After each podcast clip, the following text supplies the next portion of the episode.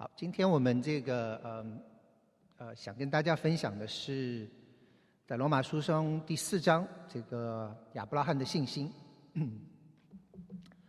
讲到这个信心，其实是一个嗯不容易讲的这样的一个的话题。那嗯，先跟大家分享一个呃小故事，嗯，在这个呃。呃，中国有一个很有名的这样的一个宣教士，大家应该都很熟悉，叫戴德生。那一个英国人，然后来到中国，来呃把神的福音传给中国人。那戴德生有很多呃很传奇的事迹，当然，那他在这个呃传讲这个福音的时候，常常是鼓励大家要有信心，要对神有这种的信心。所以他很喜欢讲的一个比喻就是说。如果你看见你的米缸里是满满的米、满满的粮食，啊，你感谢赞美主，啊，这样的信心不见得是一个呃最真实的信心。可是如果看见一个空的米缸，你却能够把头埋在里面，然后在里面赞美主的时候，在里面唱三一颂的时候，他说这个才是一个真正的信心。OK，他常常喜欢讲这样的一个比喻。结果有一天，他的这个太太就呃。忽然就到房子里来，房间里来，就跟他讲说：“这个，哎，你你来跟我到厨房里来。”他就跟着太太到厨房里，到了厨房，然后他太太就说：“我常常听你讲到，说啊，我们要有信心，我们要啊对着空米缸来唱三一颂。”他说：“现在就是你啊实践你信心的时候了，因为我们家里的米缸真的空了，什么都没有。”然后戴德生就就就过去看。那一看真的是米缸里什么都没有，然后看看口袋里也没有任何的钱，然后他就跟太太讲，他就说好，他说我可以嗯来唱善意颂，但是呢他说我有一个条件，那就是你跟我一起，我们结婚的时候我们两个人都 promise，就是说我们两个人都宣誓我们要同甘共苦，对不对？患难也好，这个呃呃呃呃，这个这个呃疾病也好，我们都要在一起。那既然我们现在呃这样的窘迫，那我希望你跟我一起来祷告，我们一起来唱三啊三一颂。所以两个人就真的是对着这个空米缸，然后啊在那边，然后祷告，然后一起的唱三一颂。当他们抬起头来的时候，嗯，你你会以为说米缸里都出来米，其实没有，OK，米缸里还是空的。但是那个时候，戴德生就讲他，我想我们大家也是，我们唱过无数遍的三一颂，每个主日结束的时候，我们都唱三一颂，对不对？他说他唱过无数遍的三一颂，可是从来没有像这一次，把头埋在米缸里的时候，跟他太太一起手拉着手唱三一颂这种的感动，这种的平静。米缸里还是空的，可是两个人抬起头来的时候，心里面却满满的喜悦。嗯。当然，故事没有停在这边。其实第二天真的是有，他们都不知道是为什么，就是有呃呃有人就送来送来这个米，给了他们所需要的。神真的是听了他们的应许，然后真的是来供应他们的需要。那个时候戴德生说他到啊他到呃现在他都不知道是说那个人是谁，为什么会忽然给他送一袋米来？OK，好，所以。你如果看的话，你会发现这个戴德生的信心实在是非常让我们羡慕，对不对？那基督教的信心故事，你其实可以一直追溯，一直追溯到这个犹太人的祖先亚伯拉罕那里。那这个就是亚伯拉罕被称为信呃被称为信心之父。那我们今天要讲的这个罗马书的第四章，其实就是让我们看看啊保罗是如何来论述这个亚伯拉罕的信心的。呃，我们可以呃一起来念，呃，罗马书第四章一到八节。如此说来，我们的祖宗亚伯拉罕凭着肉体得了什么呢？倘若亚伯拉罕是因行为称义，就有可夸的；只是在神面前并无可夸。经上说什么呢？说亚伯拉罕信神，这就算为他的义。好，亚伯拉罕信神，这就算为他的义。这个呃，我想我们在教会里。久了之后，我们都非常耳熟能详的一句话，对吧？我们都不加思索，我们都觉得呃非常就我们就接受下来。但是其实，在保罗那个时代，犹太人并不是这么看的。他们的拉比，他们的解释说，亚伯拉罕这个东西啊，他的信神其实是一种异形，就是说他在神面前是有功德的。OK，所以从犹太人的角度来讲，他们认为亚伯拉罕其实还是靠着他的行为称义，他做了很多的好事，然后呢，他还特别相信神，这个就是他好行为的一一种的表现，对不对？所以这个就是啊，这是犹太拉比的那种解释。那在这边，你明显看到保罗并不这么啊同意他们的想法。他说他在神面前并无可夸，他信神，这就算为他的义。OK，算为他的义。好，你相信呃一件的东西，然后这个能够如果像拉比那样解释的，呃，可以成为一种异形的话。我在想，怎么样的一个情况底下，你去相信一个东西可以成为一个异形？那我就想到这个，嗯，呃，这个阿里巴巴跟马云的故事。OK，你知道当年马云创立这个阿里的时候，啊，没有人相信他的。OK，他到处是求爷爷告奶奶，要求这个人加入到他的团队，然后求人给他提供这个启动资金。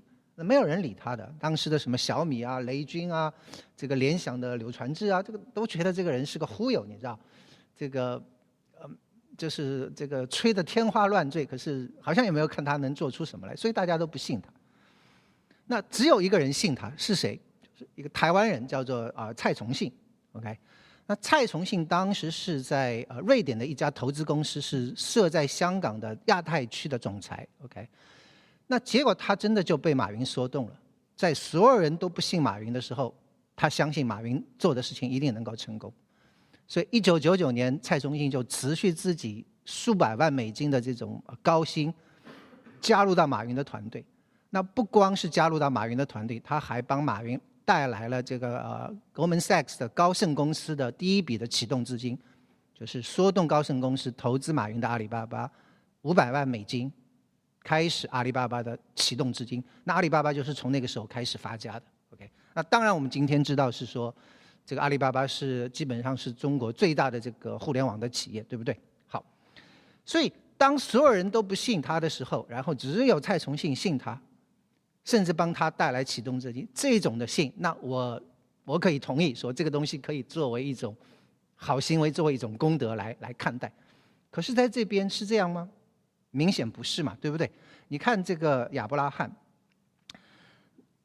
在这边保罗讲他在亚伯拉罕在神面前并无可夸，其实真的是这样。你如果去看这个创世纪，你看亚伯拉罕，其实还是有嗯蛮多缺点的。OK，那亚伯拉罕其实是在乌尔的这个地方，在中东呃米索不达米的那那块地方，在那边被呼召，在乌尔被呼召。神呼召他之后，他就开始离开乌尔，往北边走，走到哈兰这个地方就停下来了。OK，你如果看圣经的话，很有意思，他在哈兰就停下来，他跟他的父亲在那边就停留。那最后在哈兰这个地方，他的父亲去世之后，神第二次又呼召他，然后他再继续往前走，到了迦南这个地方。OK，这个是。啊，亚伯拉罕被呼召的过程，所以并不是说神叫他，他就哎就走了，没有走到一个地方还停下来，神要来第二次的呼召他。那到了埃及啊，到了这个迦南之后，后来就遇见了有饥荒，那亚伯拉罕就选择说下到埃及去躲避这个饥荒。那在埃及的时候，就发生是说他出卖自己太太的事情，对不对？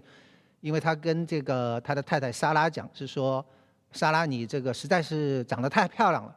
那我实在是怕是说当地的埃及人会因着你的美貌，啊把我杀掉，然后把你夺去，所以呢你就不要说是我的太太，你就说是我的妹子。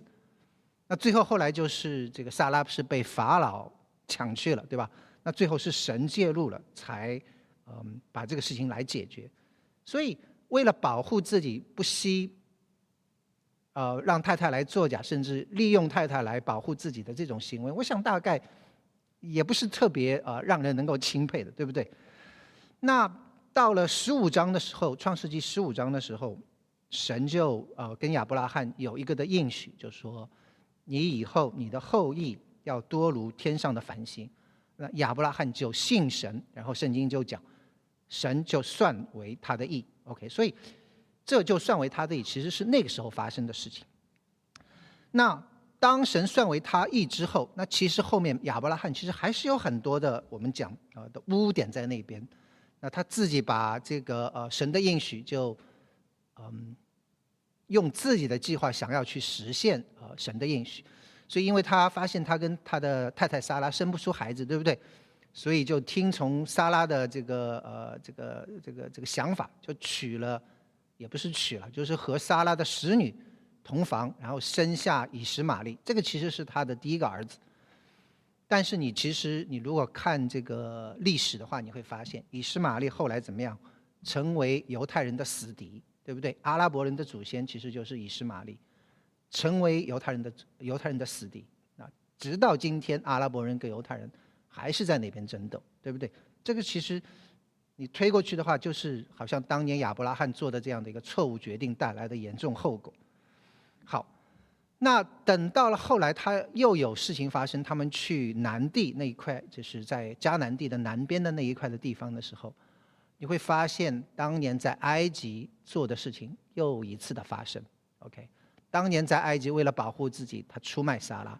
那到了南地，他做同样的事情，跟撒拉讲是说，你长得太漂亮，怕这个旁边的人这个把把我杀掉，把你抢去，所以呢，你要称我为太太啊，称我。你不要说我是我的太太，你就说是我的妹妹，OK？结果还是同样的事情发生，被人家掳去，神神插手之后，这个事情才得到解决。所以一直到亚伯拉罕生下了以撒，然后后来神嗯给他有这样的一个终极的考验，是说你要献以撒。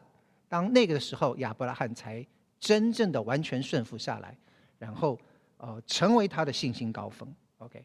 所以你如果看亚伯拉罕的这一系列的这些的呃，在创世纪中的这些的故事的话，你会发现，照人看来，亚伯拉罕的这些事情，也许呃，我们说啊情有可原，对吧？嗯，可是，在神面前要称义是远远不够的。所以这就是为什么保罗在这边讲，他在神面前并无可夸。OK，嗯，所以亚伯拉罕信神，他的信就算为他的义。并不是他的功德，这个是保罗的意思。好，那我们继续往下看。他说：“做工的得工价不算恩典，乃是该得的；唯有不做工的，只信称罪人为义的神，他的信就算为义。做工的得工价，那不是恩典，那很明显嘛，对吧？你做工，你得这个工价，这个是理所当然的。你好比我刚才讲的这个阿里巴巴的这个故事。”当蔡崇信为马云带来那么多的这个这个呃呃呃好处的时候，蔡崇信后来成为阿里巴巴的第二大股东，OK，他的股份仅次于马云，然后呃也得到很大的回报，以至于说呃在疫情前大概是二零一九年的时候，那蔡崇信就把这个美国 NBA 的取神对我们的喜悦来赚取我们的呃这些的呃这个救恩，对不对？那还有的人觉得是说，哎呀，你看这个，呃，毕竟我是相信神了，对吧？好多人都还不信呢。那这个我相信神总有一点功劳吧？其实不是这样的，OK？神并不是像这个阿里巴巴的马云那样，哎呀，没有人相信他，哎呦，只有你来信他，只有亚伯拉罕信他，所以真的是让神啊觉得哎呀非常的温暖，完全不是这样的一回事，对不对？是什么？就是刚才我们讲的，我们在神面前并没有可夸的。你没有一个东西能够在神面前夸的，OK？只有当我们用这样的一个信，然后神算为我们的义，这个才是这个信心的这个真正的含义，因信成义，OK？所以我们的行为，我们的这种的信，完全不是这样的一个功德。好，所以这个是保罗讲的第一个，我们的行为并没有成为我们因信成义的一个的一个一个的一个的因素，OK？接着来，接下来保罗就开始谈到信心跟割礼的关系，因为 因为你谈到亚伯拉罕的话，犹太人马上就会想起来割礼。那割礼的传统啊，其实就是从亚伯拉罕开始的。OK，那所以保罗在这边问他说：亚伯拉罕信就算为他的义，是怎么算的呢？是在他受割礼的时候呢，是在他未受割礼的时候。那你如果读创世纪的话，你会发现，我刚才讲在创世纪这个十五章的时候，神应许亚伯拉罕有他的后裔，然后这个时候亚伯拉罕信神，圣经上就讲，啊，这就算为他的义，对不对？所以在十五章的时候，神给了他的应许，亚伯拉罕信神就算为他的义。到了十六章，那就是我刚才讲的，那他的太太莎拉就给他出了一个馊主意，说：“哎呀，我我我反正也生不出孩子，怎么办呢？你还不如跟我的使女这个夏甲同房。”所以亚伯拉罕就真的去做了。嗯，跟这个夏甲同房之后，生下以实玛利，这个是在创世纪的十六章。所以十五章他因信称义了，十六章他生了这个以实玛利。OK，那过了差不多十四年之后，嗯。中间发生什么事情？圣经没有讲。那十四年之后，到了十七章，亚伯拉罕九十九岁的时候，神开始跟他讲话，就说：“嗯，以实玛利从这个你的使女生的这个不算你的后裔，从撒拉生的才是。即便你认为撒拉好像已经没有办法生育，但是明年这个时候，撒拉必定要有一个孩子。OK，你必定要有一个孩子，你的后裔是从那里算的。” Excuse me，所以，所以这个嗯，到了十七章的时候，神跟他讲这个话的时候，神就跟他讲，你要行割礼，而且你所有的你家里的人都要行割礼。那圣经就讲是说，亚伯拉罕行割礼的时候是九十九岁，然后那个时候以实玛利已经是呃十三岁了。OK，所以差不多，嗯。十五章神算他为义，到十七章亚伯拉罕行割礼，这中间至少隔了十四年。OK，这个他跟这个夏甲同房，怀孕生子，然后到这个呃以斯玛利长到十三岁，所以中间差不多至少要隔了十四年的时间。你可以说在八十六岁的时候，嗯，亚伯拉罕生以斯玛利，他靠着是自己的能力，对不对？到他一百岁，他生以撒的时候，那个完全是神的能力，OK。所以圣经中才会后面讲到，他看自己的身体如同已死，撒拉的生育已经断绝，没有任何的希望了，OK。可是神有他的能力，而当生下这个以撒的时候，嗯，神在之前就跟他讲说，要用割礼作为我跟你立约的记号。好 所以他受了这个呃割礼的记号，作为他未受割礼的时候因信称义的印证，对不对？因为因信称义，我们讲是在创世纪十五章，割礼是在十七章才出来的，十四年之后，对不对？好，所以在这边我们看到亚伯拉罕因信神，因信啊因信神被称义，割礼成为他因信称义的记号。那到我们其实也是一样。我们自己，我们因信耶稣也被神称义，对不对？而我们的洗礼就成为我们因信称义的记号。OK，所以我们在这边知道，割礼也好，洗礼也好，其实只是一个记号而已。可是你会发现，这个割礼就成了犹太人的骄傲。啊，为什么这样讲？因为他们觉得是说，割礼让他们成为一个。被神所拣选的民族，OK，所以他们忘掉了一件事情。嗯，其实，在圣经里面你看的话，你其实很觉得很有意思的一件事情，就是说，犹太人是如此的看重这个割礼，OK，觉得有了割礼才表明他们是神子民的身份。可是他们忘了一件事情，他们忘了是说，亚伯拉罕行为行行完割礼之后，第一个行割礼，第二个行割礼的是谁？以实玛利，对不对？以实玛利也是行过割礼的，他说亚伯拉罕九十九岁的时候行割礼，然后是十三岁的以实玛利行割礼。以实玛利是谁？以实玛利是犹太人的的这个这个这个嗯的仇敌的祖先，对不对？所以你觉得很很很有意思的一件事情，说他们那么奉为骄傲的一件事情，原来他们的仇敌其实也拥有的。OK，那这个所以。犹太人把割礼当做这样的一个记号，其实是他们的一个的，我想一个的误区在那边。你知道，在美国有这样的一个商标的商标法，我们常常看到是说啊，trademark 对吧？一个 T.M，一个一个一个商标旁边写一个 T.M，那有的旁边是写一个 register 的一个一个圈，然后里面有个 R，对不对？我最近才知道这两个东西是不一样的，OK？有的时候我们就觉得说有个 trademark 的 T.M 在那边，那这个就是一个商标了，其实不是的。你任何一家公司，你都可以在旁边就自己写一个 T.M，就说这个我我有打算要去注册，但是它在法律上没有任何这个法律这个这个效应。只有你在这个美国的这样的一个一个商标的这个司法司法部的注册之后，那个才叫 registered，那个才是真正的商标注册所以 T.M 是谁都可以有的，那这个 R 是真正被注册的。所以我就想到是说，这个割礼跟我们信心的关系其实也是一样的。你可以说这个割礼也好，我们的这个受洗也好，只是一个 trademark，只是一个记号而已。可是你真正在神那边要 be registered，要在神那边注册的是什么？是我们的信心。OK，所以这个是哦不一样的地方。好，歌礼也好，洗礼也好，这都只是记号。我们不应该看重的是这些的记号和印证，我们更应该看重的是什么？是它背后的东西，就是我们的信。OK，好。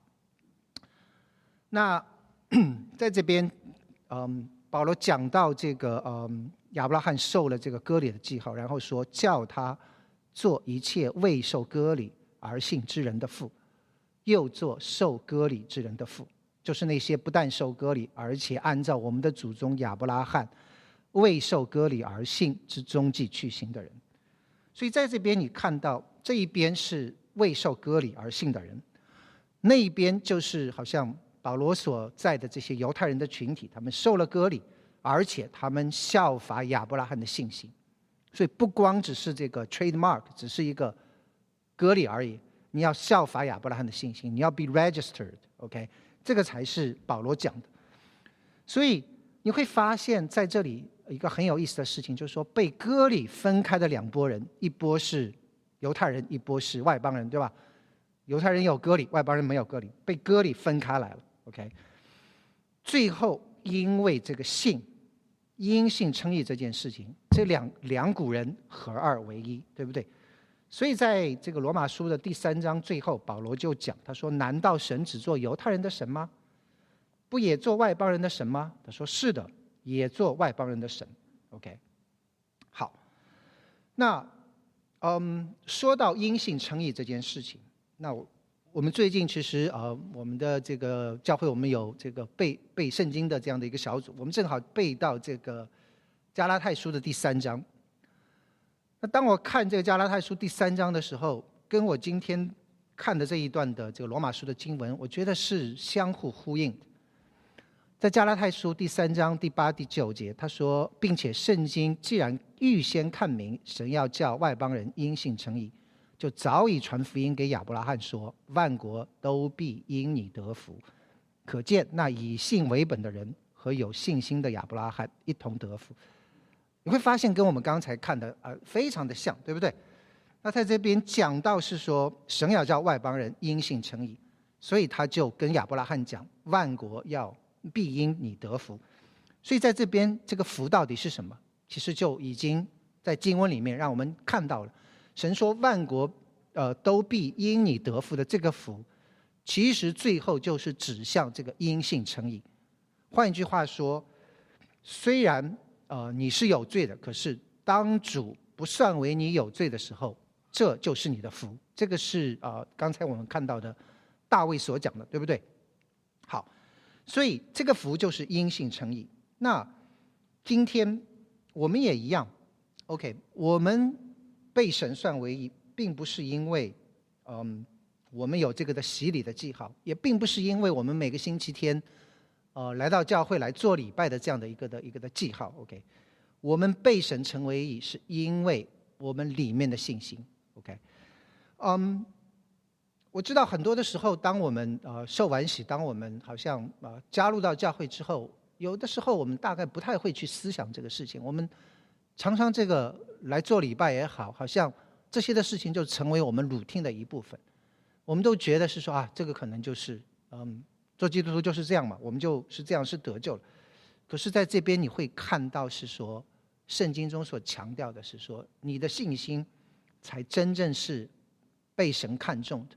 你外面的这些的呃这些的东西，这些的嗯，好像是记号也好，这些的表象也好，并不是真正被神所看重的东西。所以这个是。我们心里面需要警惕的，我们需要明白的一件事情。好，所以我们讲到了信心跟行为，我们讲到了信心跟割礼。那然后保罗就开始讲信心跟律法。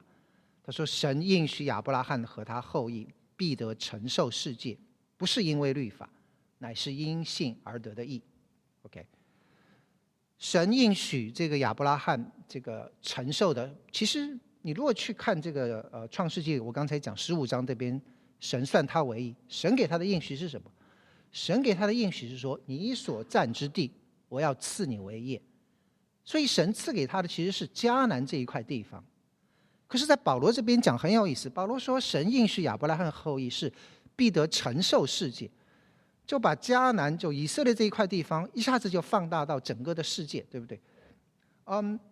你会发现，这个圣经的预言有很多时候真的是这样的。我们把它叫做圣经预言的这种的双重性。一方面，他在当时他预言这个事情会发生；可是另一方面，他背后有一个更大的、更深层次的这样的一个预言，指向更高的一个属灵的含义。OK，在这边是一个的例子。虽然当时神给他的应许是迦南这一块地，可是它背后的属灵含义说，你的子孙要承受整个世界。那我待会儿再来解释什么叫承受整个世界。好，不光是这一个，那你如果去看一个呃另外一个的预言，我们大家都很熟悉的就是必有童女怀孕生子，要给他起名叫以马内利，对不对？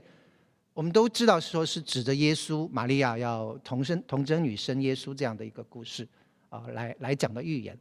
可是你如果仔细去读的话，在以赛亚书第七章。讲到是说必有童女怀孕生子这一段的时候，你会发现，那个预言其实是指着当时发生的一个紧急事件，就是当时这个犹太是啊犹大国是南国，那北国跟呃呃呃呃另外一个的这个亚兰是联合起来要来攻打南国，所以当时的这个犹大王亚哈斯就非常的着着急，那所以就去求问这个先知以赛亚。以赛亚就跟他讲了这样的一个预言，他说：“你不用担心，他说必有童女怀孕生子，要给他起名叫以马内利。当这个孩子还没有长大的时候，你所害怕的那两个王都要被消灭掉了。所以当时的预言是指的当时的这个这个这个这个战争的这个事件来讲的，但是它背后的一个更大的一个属灵的含义，却是指向后来要发生的。”耶稣基督的降生，对不对？所以你会发现，圣经的语言很多的时候有这样的一个双重性在那边。所以在这边他讲到是说，是亚伯拉罕跟他的后裔必要承受自己，这个其实就是神所赐的这个福分的一部分。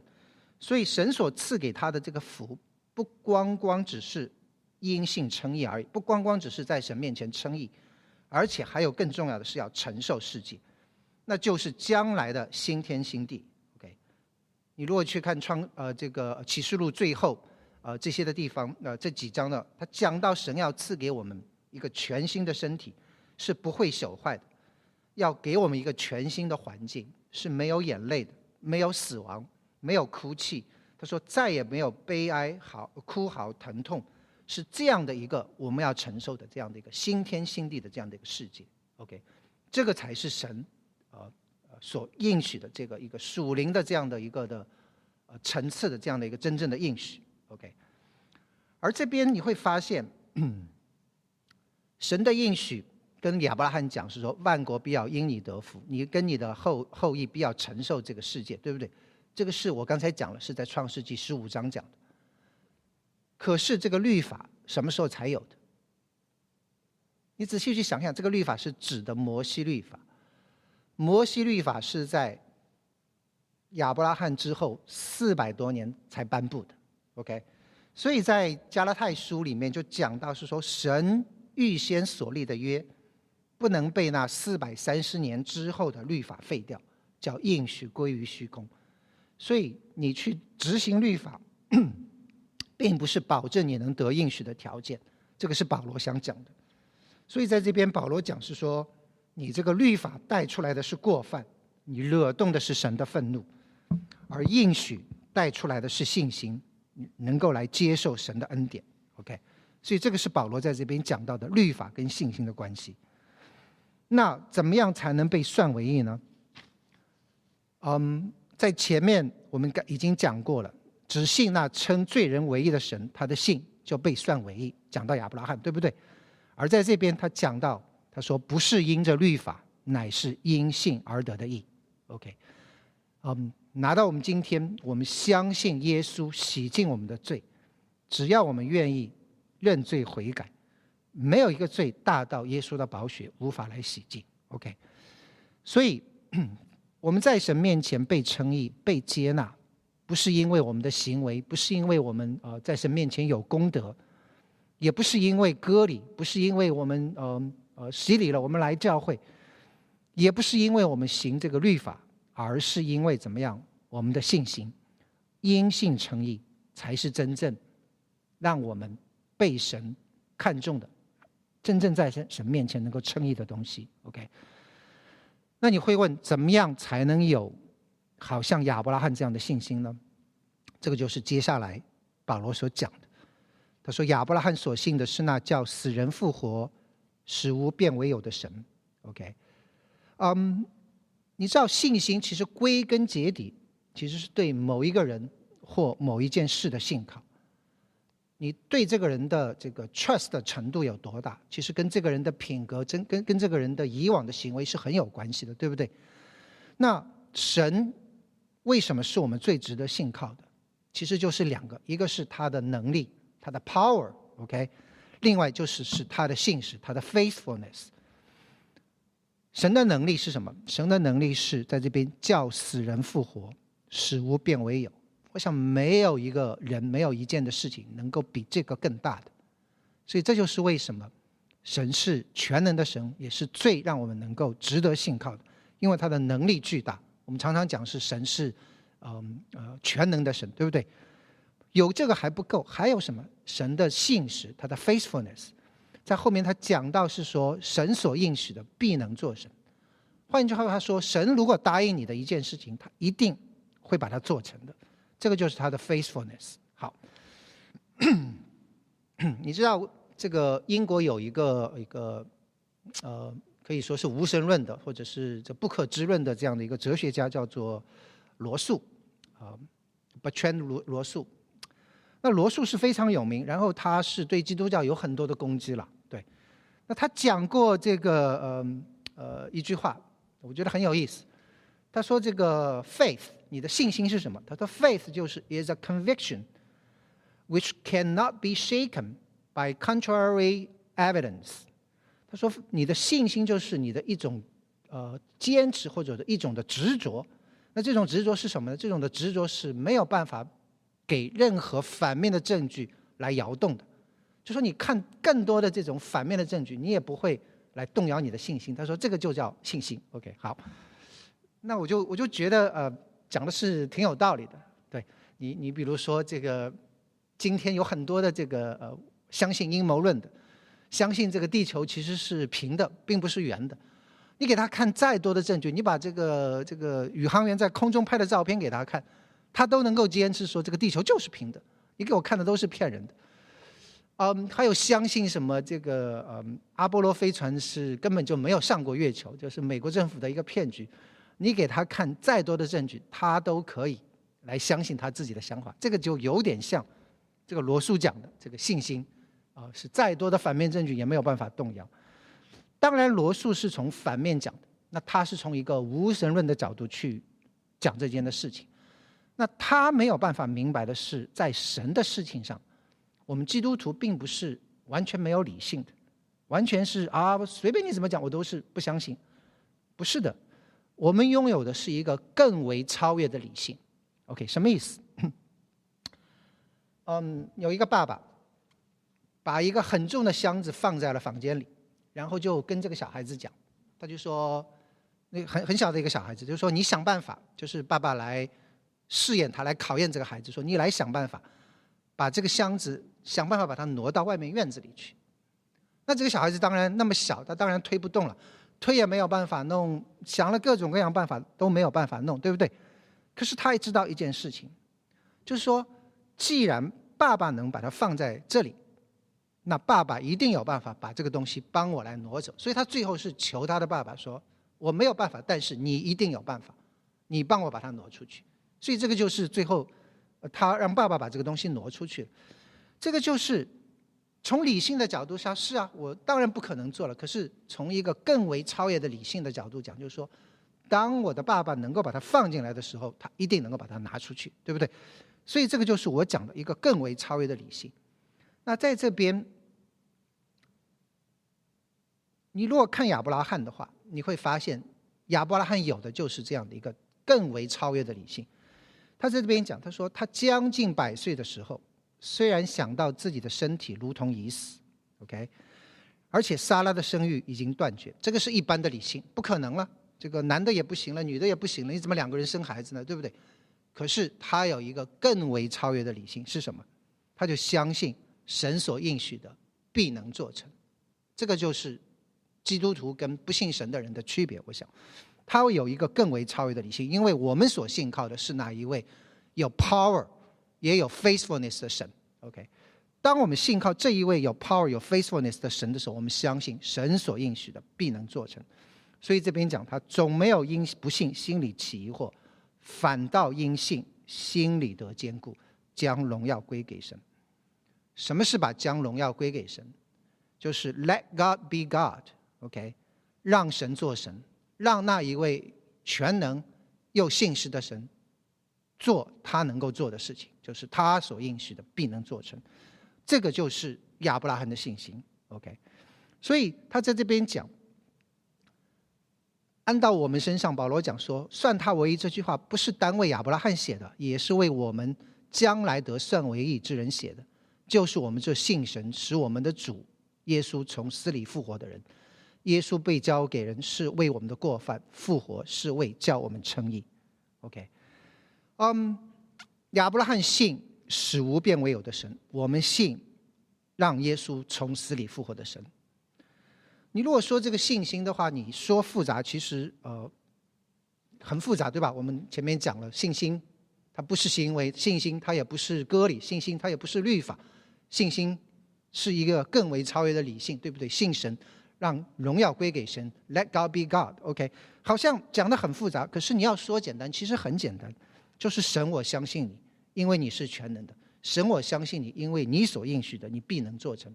我相信你的 power，我也相信你的 faithfulness。这个就是一个非常简单的信心。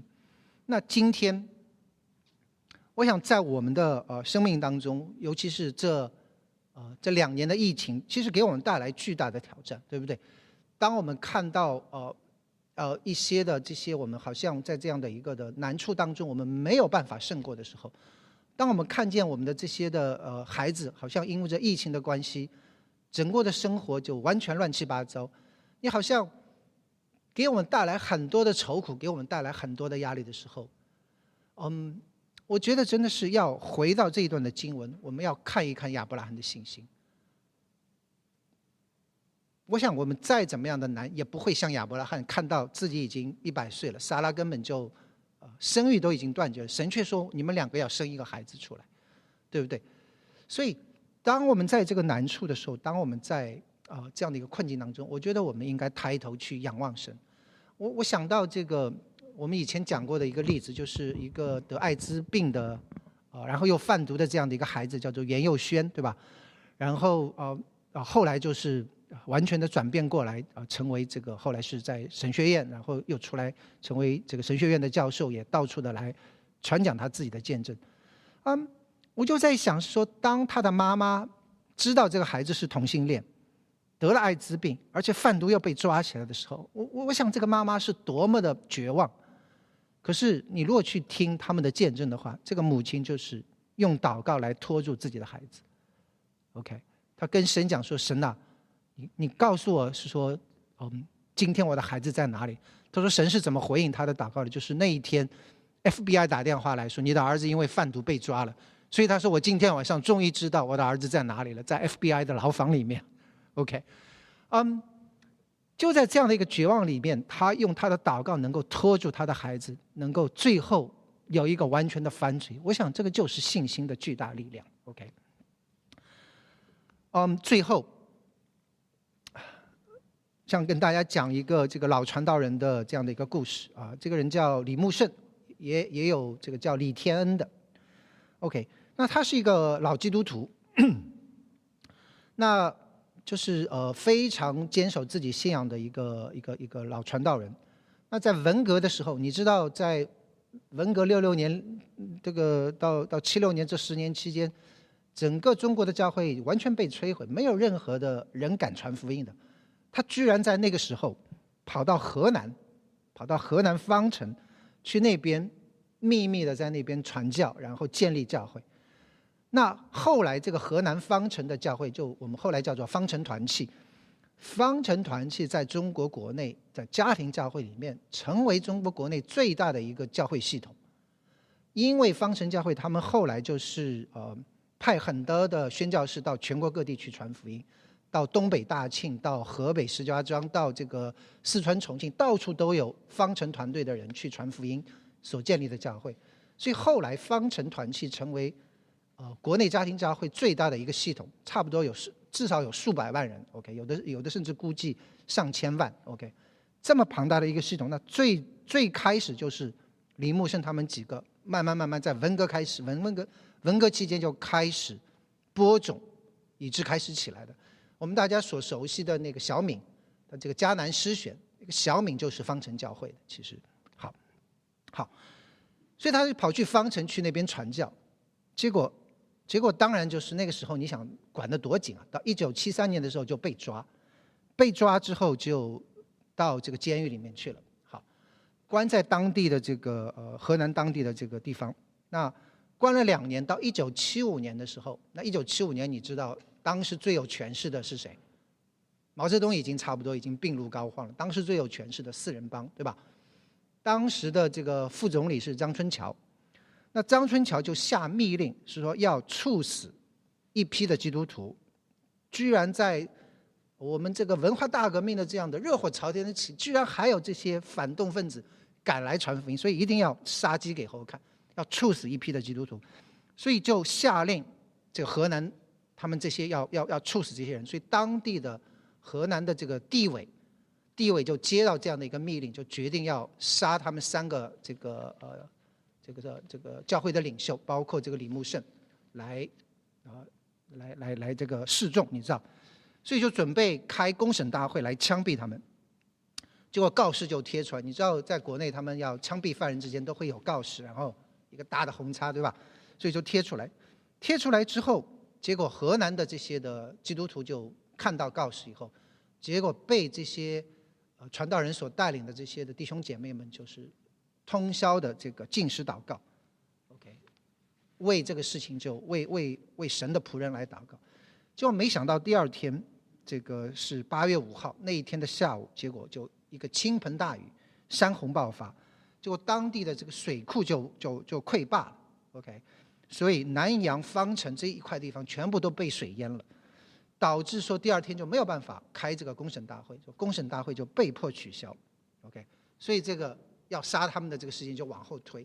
所以那个是七五年八月的时候，那当然这个不可能一直一直这个水灾一直在那边嘛，所以慢慢水灾处理完之后，那他们就决定第二次要把他们给呃这个示众呃这个公审的时候是。七六年的春节前，所以他们决定是说，在七六年春节前，呃，要要把这个李木生他们三个枪毙掉。好，结果没想到七六年这个春节前发生的事情，就是你如果记得当时的事情，就是周恩来周总理逝世，所以这是举国这个这个的一个一个一个一个一个一个一个宋总理的这样的一个举国哀悼的这样的一个事情，所以这个事情又不得不往后推。他们推到这个要国庆前来来枪毙他们，就是很很很有意思，就是国内就是，嗯，好像要用杀人来庆祝一些重大的节日，对不对？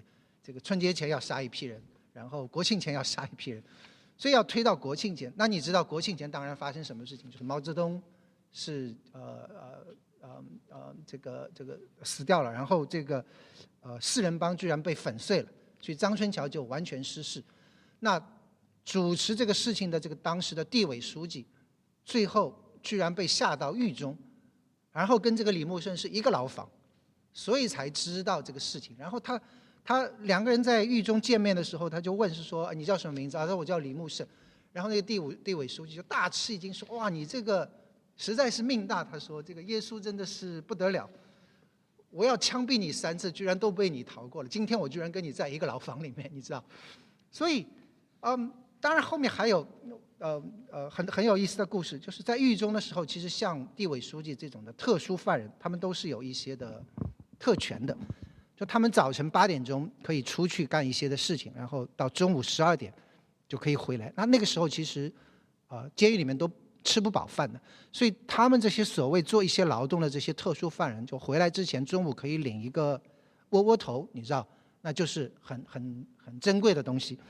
然后那个地委书记就在李木生面前就炫耀，就说：“哎，你看我虽然坐牢，还是比你有有本事。你看我还能吃到你吃不到的东西。”那那李木胜就在那边就祷告，就是说神啊，因为呃真的是没有没有任何的粮食，都是非很饥饿的状况，所以他就跟声祷告说求神供应。就第二天地委书记八点钟被叫出去了，那到了这个呃十点钟，李木胜忽然。也被叫出去了，人家就跟他讲说：“今天你也去那边这个扫地就好了。”所以从十点做到十二点，做完之后，然后他就去领窝窝头。那那些特殊犯人都排在前面，所以他是最后一个。那领到他的时候，结果发现筐里面剩下一个半馒头。